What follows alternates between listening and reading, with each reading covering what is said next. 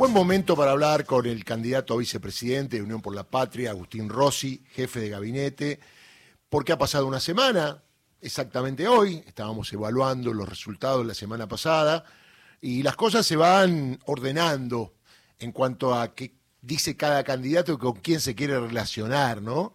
Ahí hubo una declaración de Agustín respecto a esta aparición de Macri, chichoneando, chichoneándose mutuamente Macri con Milei, y tuvo alguna definición. Agustín, ¿cómo va? Buen día, un gusto saludarlo, ¿eh? ¿Qué tal? ¿Cómo va, Darío? ¿Todo bien? Todo bien, supongo que trabajando y mucho a la expectativa de, la visita de Sergio Massa eh, al Fondo Monetario y lo que se pueda arreglar, conseguir en virtud de lo que se viene, pero le quería preguntar esto, ¿qué opina de la aparición de Macri acercándose a Milei en este momento? No, bueno, está claro que Milei se abrazó al jefe de la casta, ¿no? Mm. Eh, porque Macri es la síntesis de lo que él dice que viene a, combatir, el empresariado corrupto, ¿no? Y esa política que con la cual él no quiere quiere presentarse como no tiene nada que ver. Con lo cual, Milei ya le mintió a los argentinos. Mm.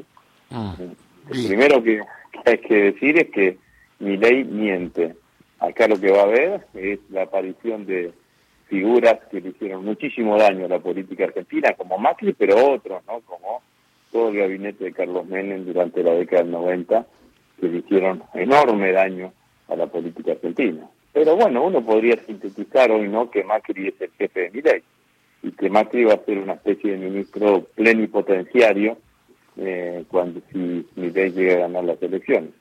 Bueno, la verdad que el que nos trajo al Fondo Monetario Internacional, el que nos dejó ese desastre económico, hoy vuelve a estar en la política argentina, eh, que escondido detrás, escondido no tanto, digamos, ¿no? pero detrás de la figura de Milei sería un retroceso enorme. ¿no? La Argentina no tiene que volver al pasado, no tiene que volver al pasado de Macri y Milei. Ahora, ¿usted cree eh, que no es como un... claramente, claramente en el futuro y vuelvo a decir esto, ¿no? Sí. les mintió a los argentinos. Claro. Sí, Habló de la casta y está rodeado de casta. Y claro, ¿y usted cree que de lo que decía antes, como dicen algunos, eh, bajó el tono o, sigue pensando lo mismo y bajó el tono por la situación en que se encuentra? Sigue pensando, sigue pensando lo mismo. Lo que pasa es que hay una cantidad de cosas que, que decía antes que no las puede sustentar. Digamos, y que además alguien debe haber dicho, che, no digas que el, el, Papa Francisco es el diablo en el trono del Señor y que es un zurdo hijo de HDP, ¿no? Esto no lo digas porque no, no conviene. Bueno, pero lo dijo, lo piensa, ¿no? Eh, esto es eh, esto es, eh, es, así, ¿no? La forma de descalificación de todo aquel que no piensa como él eh, es esa, es eh, calificarlo de HDP y decirle que es eh, un zurdo porque habla de la justicia social. No, estamos en manos eh, de un personaje siniestro para la política argentina por estas cosas y, estamos en manos además de un gran mentiroso, ¿no? Porque si decía que venía a renovar el sistema político, se alía con lo peor del sistema político que es Macri, mm. el que nos dejó con, que nos trajo este enorme inconveniente para la Argentina, que es el Fondo Monetario Internacional. Mm. Agustín, buen día. Gustavo Campana te saluda. ¿Cómo va? Hola, Gustavo. Eh, escuchándote, se refuerzan algunas ideas que, que muchos hemos tenido eh, profesionalmente, en nuestro caso desde el periodismo, hace un rato largo, que es eh, entablar en el diálogo con el argentino una especie de juicio por la memoria a los tres ingresos del neoliberalismo en nuestra vida porque en muchos casos eh, ha sido como un proceso que fue generando etapas. Primero 76-83, después 89-2001 y finalmente el macrismo. Propone, entre otras cosas, por ejemplo, esta absurda y, y terrible dolarización que nos dejaría sin soberanía monetaria y prácticamente sin país, algo que nació con la tablita de José Alfredo Martínez de Oz, que conocimos como la plata dulce, que reforzó sobre la base de suturar algunos errores y, anudarlo por ley y triplicar el endeudamiento externo más privatizaciones durante 10 años, caballo, y finalmente el macrismo con una locura demenciaria, el regreso al fondo. ¿Nos haría falta una suerte de, entre comillas, en el marco de la campaña, juicio por la memoria, lo que significó el neoliberalismo en los últimos 50 años, porque las heridas en la piel, como mínimo aquel que tiene 60, 60 y poco, lleva los tres procesos. Entonces, es tiempo de empezar a contarles a algunos de qué se trata el hecho de, eh, y, si experimentamos con esto, porque el resultado ya está puesto. Eso es así. Y lo que es así también es que eh, hay muchas cosas que se dicen y que parece que, que, tienen una mirada eh, una mirada equivocada, ¿no? Eh, ley plantea que hay que terminar con la educación gratuita y obligatoria. Gustavo, Darío, ustedes que, que conocen la historia y que bucean en la historia, eh, la ley 1420, que es la ley que establece la educación primaria obligatoria y gratuita en Argentina, data de 1884. Eh, Roca.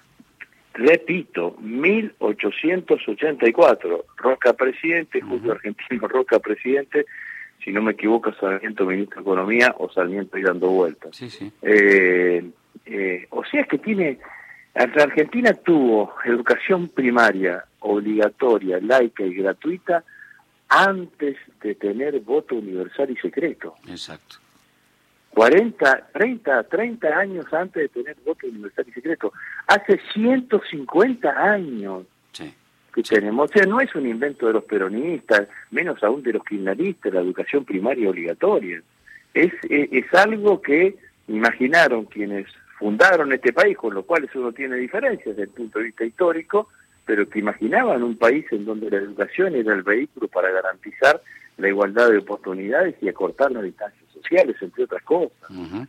Entonces, de esto es lo que estamos hablando. Entonces, cuando Sergio Massa dice vamos a convocar a un gobierno de unidad nacional, está hablando de esto. Los que defendemos la escuela pública gratuita y la escuela primaria pública gratuita, somos mucho más que los peronistas.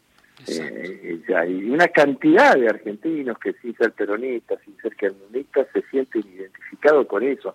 Nacimos con eso. Mm. Eh, eh, y, se dicen cosas que no tienen respuesta. ¿Quién le va a pagar a los docentes si, si se hace con este sistema de voucher? ¿Quién le va a pagar a los docentes universitarios cuando se arancela en la universidad sin aporte de sin aporte del Estado. ¿Quién le va a pagar a los médicos que haga eh, que, tengan que hacer guardias en los hospitales públicos o que atiendan en los hospitales públicos? Entonces estamos en manos de una irresponsabilidad absoluta. Estamos en manos de un tipo que es un irresponsable eh, absoluto y que es un peligro, ¿no? Sin ninguna duda que es eh, que es que es fuertemente peligroso. Con un caballito eh, con un caballito, con un espejito eh, de color, que es la dolarización. Y hay que, aunque parezca mentira, hay que decirle a todos los argentinos que dolarización no significa que si ganas 200 mil pesos ah. o 150 mil pesos vas a ganar 150 mil dólares. Si ganás 150 mil pesos, no vas a ganar 150 mil dólares, no vas a ganar 15 mil dólares, no vas a ganar 1.500 dólares y probablemente ganes 150, 100 dólares por mes. Entonces, esto es fundamentalmente lo que hay que entender y lo que hay que decirle, lo que hay que decirle a los argentinos. Amén de que ya dijo que no la va a poder implementar en forma inmediata, que tardará dos años. Vos ah, sabés que tiene el plan de mi ley, eh, tiene mucho de aquello que decía la dictadura militar en, el, en el 76, que decía que venía para quedarse para 30, 35 años. Él habla de ese número, ¿no? 30, 35 años, que se van a empezar a ver los resultados del plan de mi ley, por favor. Además, Agustín, estamos cumpliendo 40 años de democracia. El otro día hablamos con Gil Domínguez, eh, eh, abogado, que nadie lo va a tildar de, peronista ni de kirchnerista, eh, aunque haya participado en el tema de la reforma judicial, invitado como muchos juristas en su momento por Alberto Fernández, eh, hablar. Esto es un golpe a la Constitución también, porque todas las cosas que dice tiene que ver con reformar la Constitución, que obviamente con los tercios que hay, gane quien gane, nunca se va a poder hacer, porque es tirar abajo, por hablar de la educación pública, cosas que están en la Constitución, por ejemplo, un tipo que dice que va a derogar el artículo 14 bis, eso se deroga por una convención constituyente, digo, también hay que bajar un poquito de línea de que hay gente que no entiende, que no le interesa, no sabe. Pero sería bueno que la gente sepa dónde está viviendo, qué es la Constitución, qué es la división de poderes. A eso le sumo que dice que le va a dar el Ministerio de Justicia a la Corte y acá hay división de poderes. Digo, no se puede hacer cualquier cosa por el techo de estar enojado. Vos no podés comprar cualquier cosa. No, no, no, ¿no ves un poco eso? No, bueno, eso es así. Pero también hay cosas que puede hacer, ¿eh? El CONICET con un decreto lo elimina. No necesitan ir al Congreso, porque fue creado por decreto. Así que hay cosas que no puede hacer y hay cosas que necesita leyes o una reforma de la Constitución, o hay cosas que puede hacer eh, por, por decreto. Lo otro que yo digo es, eh, eh la, América Latina ha tenido eh, gobiernos que se han convertido en gobiernos que han funcionado sin el Congreso, como el caso de Alberto Fujimori en Perú, que cerró el Congreso por, por su propia decisión y por un, convirtiéndose en, un gobierno absolutamente autocrático. Cuando yo la escucho a una de sus candidatas, Píparo creo que fue, que dice, bueno, pero ¿cómo el Congreso no va a votar las cosas que dice mi ley si mi ley eh, es elegido por la voluntad popular? Ah, es un desconocimiento absoluto de cómo funcionan las instituciones eh, las instituciones en Argentina. Pero bueno, me parece que el esfuerzo de todos nosotros eh, tiene que ser eh, tratar de, de hacer eh, una convocatoria amplísima ¿no? a ese gobierno de unidad nacional eh, con todos aquellos argentinos que defiendan los valores de la argentinidad, que es lo que justamente este señor no defiende. No defiende ningún valor que tenga que ver con la argentinidad. No, no, no hay referencia en el discurso de mi ley la palabra patria, la palabra república. Eh, lo único que hay son descalificaciones, que como hemos visto, eh, claramente esa descalificación de la casta era una gran mentira. Milei le mintió a los argentinos porque se abraza con el jefe de la casta. Eh, la expectativa del viaje de masa es importante para mucha gente porque obviamente ante la situación económica, estos intentos de golpes institucionales a través del movimiento del mercado, que aumenta el dólar, pero después baja y no bajan los precios, el tema del control del precio, del precio justo. Digo, la gente está esperando alguna medida. ¿Qué expectativa tiene usted que habla con masa después de este viaje, donde estará claro qué es lo que teóricamente el fondo puede bajar para poder definir las ayudas sociales que se pueden hacer, ¿no?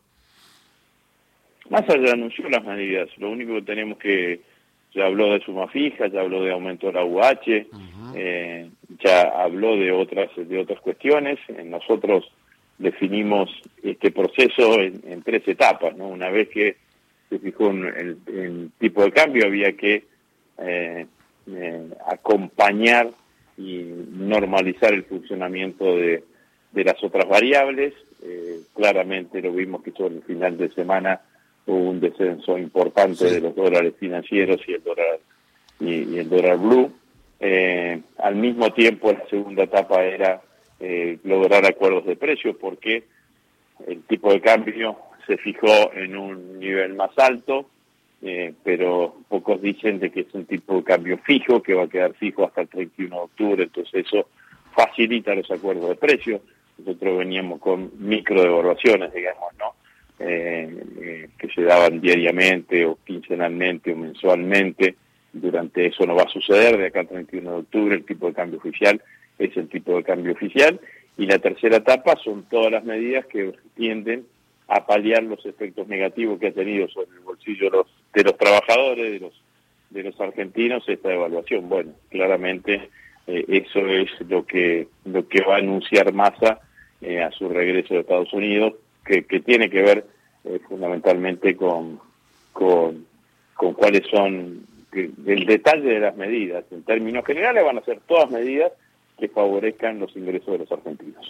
Agustín, las, las barbaridades que propone mi ley ocultan de hecho el discurso de su candidata a vicepresidenta. Y ahí otra preocupación, tendríamos que estar hablando más de Villarruel en función de una negacionista, una adoradora del videlismo, y lo digo hoy cuando se cumplen exactamente 20 años de la caída de las leyes de impunidad, de las leyes de perdón en el Congreso de la Nación, que después fueron promulgadas el 2 de septiembre. Pregunto si Villarroel no viene por otro marco de impunidad, eh, que profundice inclusive el intento del 2 por 1 que venga por un indultazo que vuelva a referenciarnos al menemismo, ¿no? Bueno, sin duda que viene, que, que viene en esa línea. No sé cuáles serán las medidas y las decisiones que tome, ¿no? Pero está claro que, que es una negacionista eh, y que se reivindica la dictadura militar y, y, el rol de las Fuerzas Armadas durante la dictadura militar. Sería un retroceso enorme desde el punto de vista de lo que significa la construcción de derechos en la Argentina, ¿no? Eh, siempre recuerdo eh, un día charlando con Rodríguez Zapatero, este, este expresidente español, jefe de gobierno español, eh, que me decía, los argentinos son reconocidos por tres cosas, dice, por Messi, por Borges, porque él es un borgiano empedernido, y por la política de derechos humanos. Es una política que está reconocida en todo el mundo, y, y eso es, ha sido mérito y construcción social, ¿no? Una construcción social y política que han encontrado en Néstor y en Cristina el vehículo para concretarla, pero que tiene, viene precedido de la lucha de madres, de abuelas, de hijos, de todos los organismos de derechos humanos que se plantaron en los distintos momentos. Se plantaron contra la dictadura y se plantaron contra las leyes de impunidad. ¿no? Agustín, ha sido un gusto hablar con usted. Le mando un abrazo y, y bueno, estamos hablando en cualquier momento. Muchas gracias. Bueno, muchas gracias a ustedes, que sigan bien. Agustín Rossi, jefe de gabinete, dejó muchos títulos. Gabinete dejó muchos